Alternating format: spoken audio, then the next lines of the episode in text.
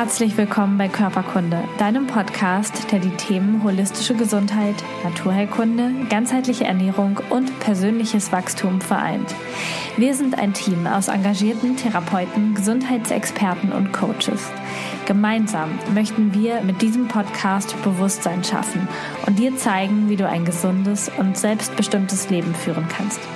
Alle Informationen über unsere Arbeit, eine Übersicht aller Podcast-Folgen und die kommenden Workshops und Events findest du auf körperkunde.com und auf dem Körperkunde Instagram-Kanal. Schön, dass du da bist. Jetzt wünschen wir dir ganz viel Spaß mit dieser Folge. Hallo und herzlich willkommen zu einer neuen Folge im Körperkunde Podcast. Mein Name ist Linda und ich bin Körperkunde Coach und bringe Expertisen aus verschiedenen Bereichen mit und diese Bereiche fließen wundervoll zusammen, wenn es um das Thema Routine geht. Und genau das ist das Thema, über das ich heute mit dir, zu dir und zu euch sprechen möchte. Das Thema Routinen. Ich möchte darüber sprechen, ähm, wie meine Routinen aussehen in meinem Alltag. Dann möchte ich darüber sprechen, wie Routinen dein Leben positiv beeinflussen können und letztendlich natürlich auch darüber, wie du Routinen finden kannst, die zu dir und zu deiner Lebensenergie passen. Das letzte Mal, als ich hier in dem Podcast war, war ich zusammen mit Lisa im Podcast und ich durfte mit ihr über das Thema Neuanfang sprechen. Und falls du diese Podcast-Folge gehört hast, dann wirst du dich vielleicht daran erinnern, dass wir ganz zum Schluss darüber gesprochen haben, dass für mich ein riesengroßer Neuanfang anstand. Und ich bin gerade mitten in diesem Neuanfang und mitten in äh, dem Eingrooven hier in Singapur. Ich bin vielleicht ganz kurz, um dem Ganzen einen Rahmen zu geben, vor nicht ganz acht Wochen mit meinem Mann nach Singapur gezogen, um hier für zwei bis drei Jahre an einer Schule zu arbeiten und natürlich dementsprechend dann auch hier zu leben. Wieso erzähle ich dir das?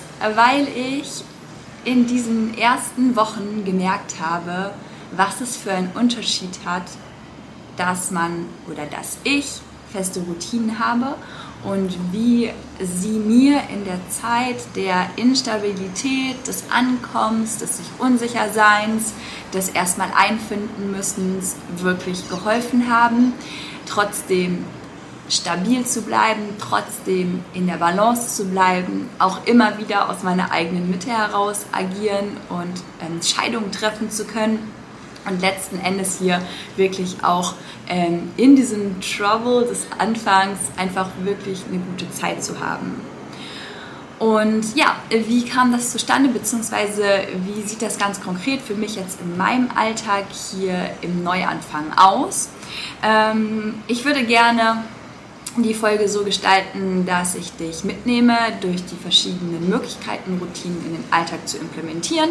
Das heißt, wir starten am Morgen und enden am Abend, sodass der ähm, Tag einen richtig schönen runden Abschluss bekommt, beziehungsweise rund beginnt und rund schließen darf.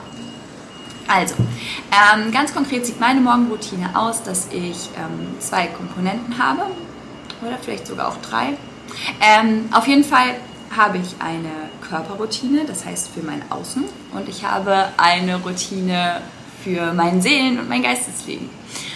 Und das äh, sieht so aus, dass ich jeden Morgen aufstehe und mit dem Moment des Aufstehens erst einmal ganz tief durchatme, wenn es gerade nicht draußen regnet, auch mal das Fenster aufmache und meinen Lungen die Möglichkeit gebe, richtig tief einzuatmen und wirklich auch da die Lunge wieder voll zu entfalten dann äh, gehe ich ins Badezimmer und aus dem Ayurveda kommt und von dem inspiriert, befreie ich am Morgen zunächst einmal meine Zunge von Belag mit einem Zungenschaber. Der nächste Schritt für mich in dieser Morgenroutine ist dann immer Öl ziehen. Ich ziehe jeden Morgen Öl zwischen 10 und 20 Minuten und während diesen 10, und 10 bis 20 Minuten geht es weiter mit meiner Gesichtspflege, die mir total wichtig ist und ähm, mit dem Zubereiten des heißen Wassers oder in meinem Fall momentan eher des warmen Wassers.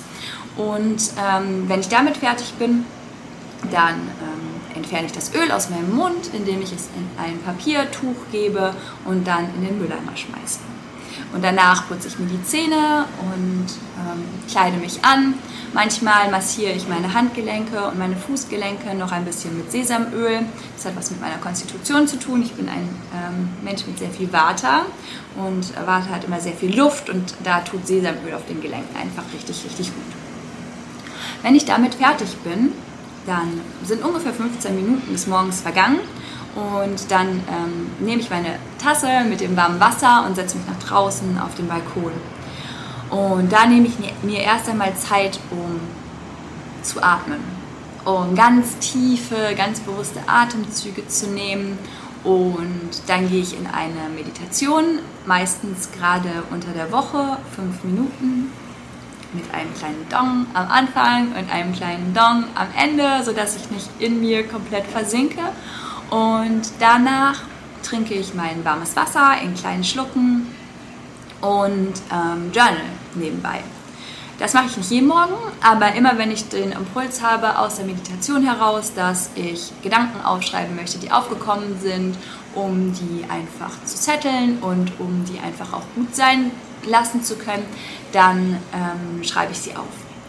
Und in der Meditation stelle ich mir oft die Frage, was ich an dem Tag Neues für mich lernen darf, was ich erfahren möchte ähm, und auch, was ich mir an dem Tag Gutes tun kann. Das ist so meine Morgenroutine.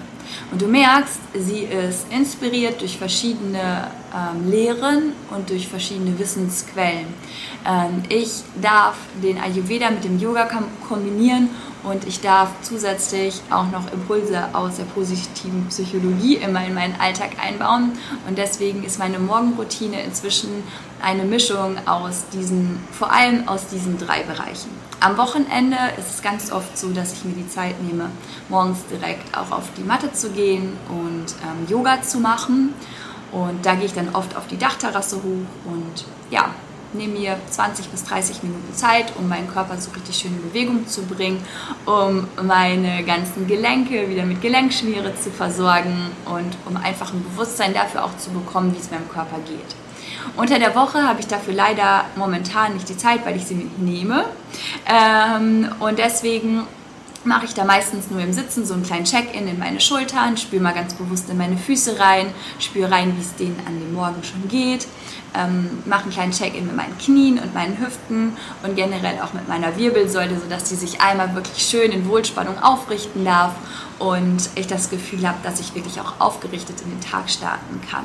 Und wenn ich da merke, dass sich so kleine Spannungen über die Nacht äh, eingeschlichen haben, dann gibt es ganz schöne kleine Bewegungsabfolgen, ähm, die ich dann einfach im Sitzen auch schon in der Meditation draußen auf dem Balkon machen kann. So komme ich am Wochenende meistens oder oft auf eine Morgenroutine von ungefähr einer Stunde und ähm, unter der Woche auf eine Morgenroutine von ungefähr ähm, 30 bis 40 Minuten. Dann habe ich noch Zeit, ein bisschen Zeit mit meinem Mann zu verbringen und dann kann es in die Schule losgehen.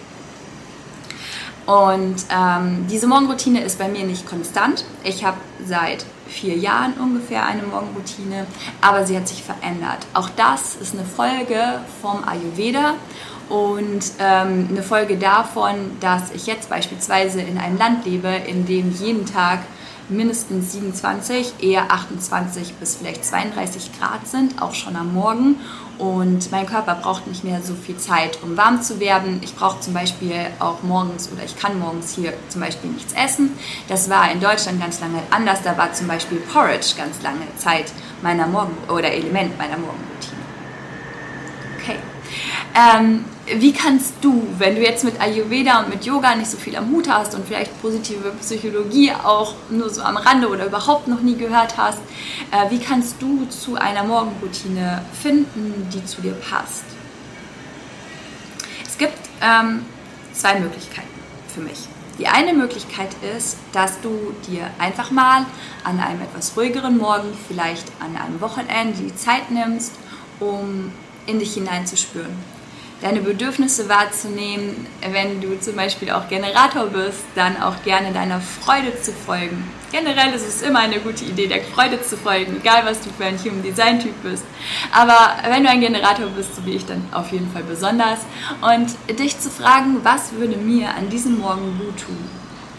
Wie kann ich mir selber Elemente in den Morgen zaubern, die mich mit mir, mit meiner inneren Mitte ähm, in Verbindung bringen und die mich morgens schon in Balance in den Tag starten lassen. Und ähm, ich bin mir total sicher, wenn du deinem Körper zuhörst, wenn du deiner, deinem Geist zuhörst und wenn du deinem Herzen zuhörst, dann werden die dir Elemente sagen können, zuwispern können, die in deine Morgenroutine super gut reinpassen würden. Und dann probier es einfach aus. Eine Routine wird zur Routine, wenn du mindestens 30 Tage es geschafft hast, es wirklich mal umzusetzen. Das heißt, ein Monat. Wenn du dir vorgenommen hast, schon ewig lange, dass du auf jeden Fall eine Morgenroutine haben möchtest, dann nimm den Impuls des neuen Monats und probier es einfach mal den Oktober lang aus. Und ähm, es gibt da eine ganz ehrliche Methode, auch aus dem Coaching, die nennt sich die WOOP-Methode. Ich schlüssel es nicht komplett auf, aber falls es dich interessiert, man schreibt es W-O-O-P und du findest es auf jeden Fall im Internet. Ähm, ich kann auch unter der Folge einen Link verlinken. Und ähm, diese WOOP-Methode ähm, ist ein bisschen anders noch als andere Motivations- ähm, Motivationsmethoden, weil sie dich nicht nur fragt, warum du etwas machen möchtest und warum ist immer ein richtig guter Motor. Wahrscheinlich weißt du, warum du eine Morgenroutine machen möchtest, aber du hast es vielleicht einfach noch nicht geschafft, eine umzusetzen. Und da könnte der Grund sein, dass du ein Hindernis hast und dieses Hindernis nicht überwindest. Und ähm, Teil dieser WUP-Methode ist, dich eben auch mit den Obstacles, also mit den Hindernissen zu, äh, zu besch äh, beschäftigen und dann eine Technik zu entwickeln, die es schafft, dich selber zu überlisten. Also, falls du das Gefühl hast, dass du schon lange auf der Suche nach einer Morgenroutine bist, vielleicht auch weißt, was du implementieren möchtest, aber du schaffst es einfach nicht, dann schau dir auf jeden Fall mal diese Methode an. Okay, zurück zum Tagesablauf. Wir haben den Morgen, oder ich habe den Morgen also mit einer Routine absolviert und unter der Woche ist es so, dass ich noch weitere Routinen auch über den Tag hinweg habe. Unter der Woche komme ich meistens so zwischen drei, eher zwischen halb vier und vier nach Hause und ähm, an manchen Tagen habe ich danach noch Meetings. Egal wie lange Schule dauert und egal wie intensiv sie ist, ich habe mir hier angewöhnt, jeden Tag, außer es regnet und gewittert draußen, in den Pool zu gehen, um zu schwimmen. Ähm, das hat den Vorteil für mich, dass ich mich abkühlen kann, weil, wie ich vorhin schon gesagt habe, hier ist es immer warm und richtig, richtig, richtig schwül auch zum Teil. Und man hat einfach, oder ich habe einfach das Gefühl, wenn ich aus der Schule komme, dass die Schule noch so an mir klebt. Und ähm, ja, dann gehe ich in den Pool, schwimme ein paar Runden. Das muss auch gar nicht lange sein, aber sobald ich im Pool bin und die Kühle spüre und das Wasser spüre, ähm, ist es so, als würde ich die Schule von mir abwaschen.